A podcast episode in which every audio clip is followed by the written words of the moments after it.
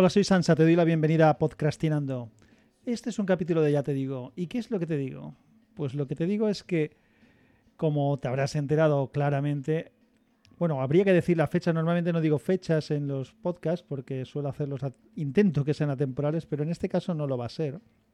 Lo puedes escuchar esto en cualquier momento, pero la referencia de cuándo lo estoy grabando sí que tiene su importancia. Hoy es 15 de septiembre y este pasado fin de semana fue 11 de septiembre y se conmemoraba que eh, hacía 20 años del atentado del 11 de septiembre de 2001 en las Torres Gemelas en Nueva York. No voy a contarte historias porque ya habrás visto seguro que hay reportajes, conocerás el, el tema. Lo que te voy a explicar es dónde estaba yo entonces. Mejor dicho, o antes de decirte dónde estaba entonces, te diré dónde estaba más o menos unos 12 días antes. Y yo 12 días antes del 11 de septiembre estaba justamente encima de las Torres Gemelas. Estaba de viaje en Estados Unidos, en Nueva York y subido a las torres. Lógicamente, pues visitar Nueva York, una de las visitas, iba a decir obligadas, es una frase hecha, no hay nada obligado, lógicamente, pero a mí la arquitectura me gusta y subimos a las Torres Gemelas. Tengo un montón de fotos hechas de, de aquel día, desde las ventanas, desde, bueno, distintos sitios. Desde abajo de las torres, eh, en picado hacia arriba. La verdad es que hay unas fotos bastante chulas. En aquella época no tenía cámara digital, las hacía con una cámara reflex analógica.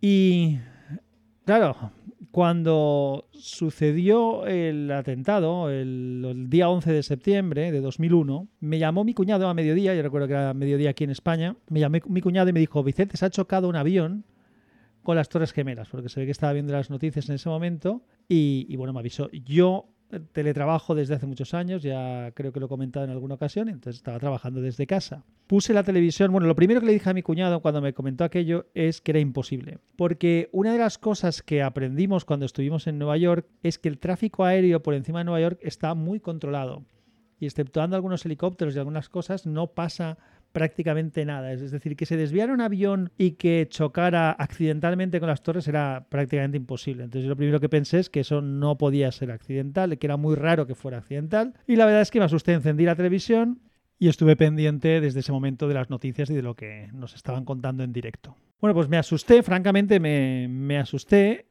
eh, estuve viendo aquello, llamé a la oficina a Madrid, entonces trabajaba en una empresa que tenía la central en Madrid, les conté porque ellos no sabían lo que estaba pasando. Desde ese momento de vez en cuando me llamaban para pedirme el parte.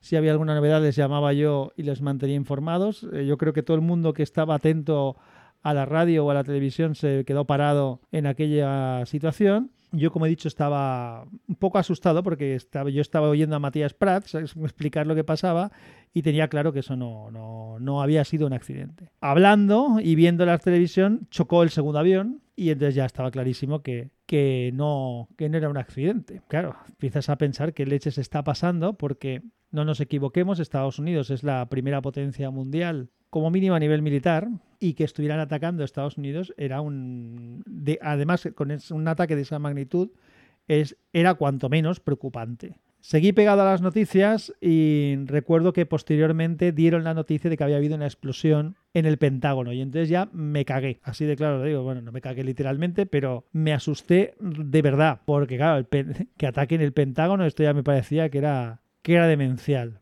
Así que todas esas historias y esas vivencias tuve, tuve ese día. Mi mujer, que entonces era mi novia, también estuvimos hablando por teléfono, ellos estaban estaba en su casa casa de sus padres y también estaban pendientes de, de la televisión y de lo que nos contaban.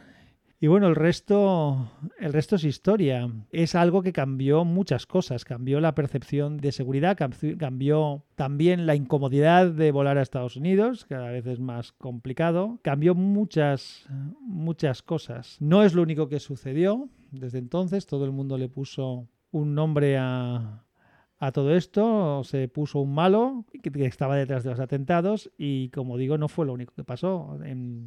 España tuvimos también problemas en Madrid, hubo también recuerdo los atentados de Londres, en París y demás. Y bueno, pues desde entonces vivimos conscientes de que hay algo más. Aquí en España, además, eh, somos un país que habíamos vivido y convivido con el terrorismo muchísimos años. Yo desde que nací que he convivido con el terrorismo, en este caso de, de, la banda terrorista ETA. Y bueno, pues estás acostumbrado a... Lamentablemente es muy triste decir eso, pero uno se acostumbraba a que pudiera haber un atentado y a la información de los mismos, que siempre es atroz y siempre es horrible, pero bueno, pues era una cosa que sucedía. Pero esto, esto tenía otro calado, esto tenía otro nivel, era de otra magnitud, tanto lo que sucedió en las Torres Gemelas como lo que fue sucediendo posteriormente en Madrid, en París, en Londres y en, y en otros sitios. Como te he dicho, no es que me apeteciera hacer ningún tipo de análisis de la situación, no me corresponde y hay gente que sabe mucho más que ya lo ha hecho, pero sí que quería compartir contigo pues el, el cómo lo viví yo,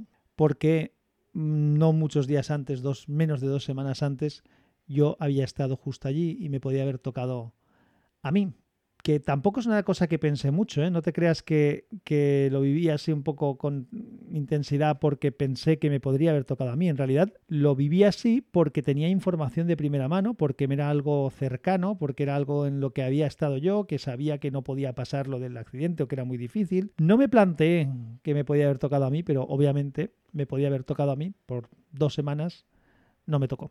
Espero que no nos toque a nadie, que sea un problema que poco a poco desaparezca, porque es, el tema del terrorismo es un, un problema de muy difícil solución, que esperemos pues vaya menguando.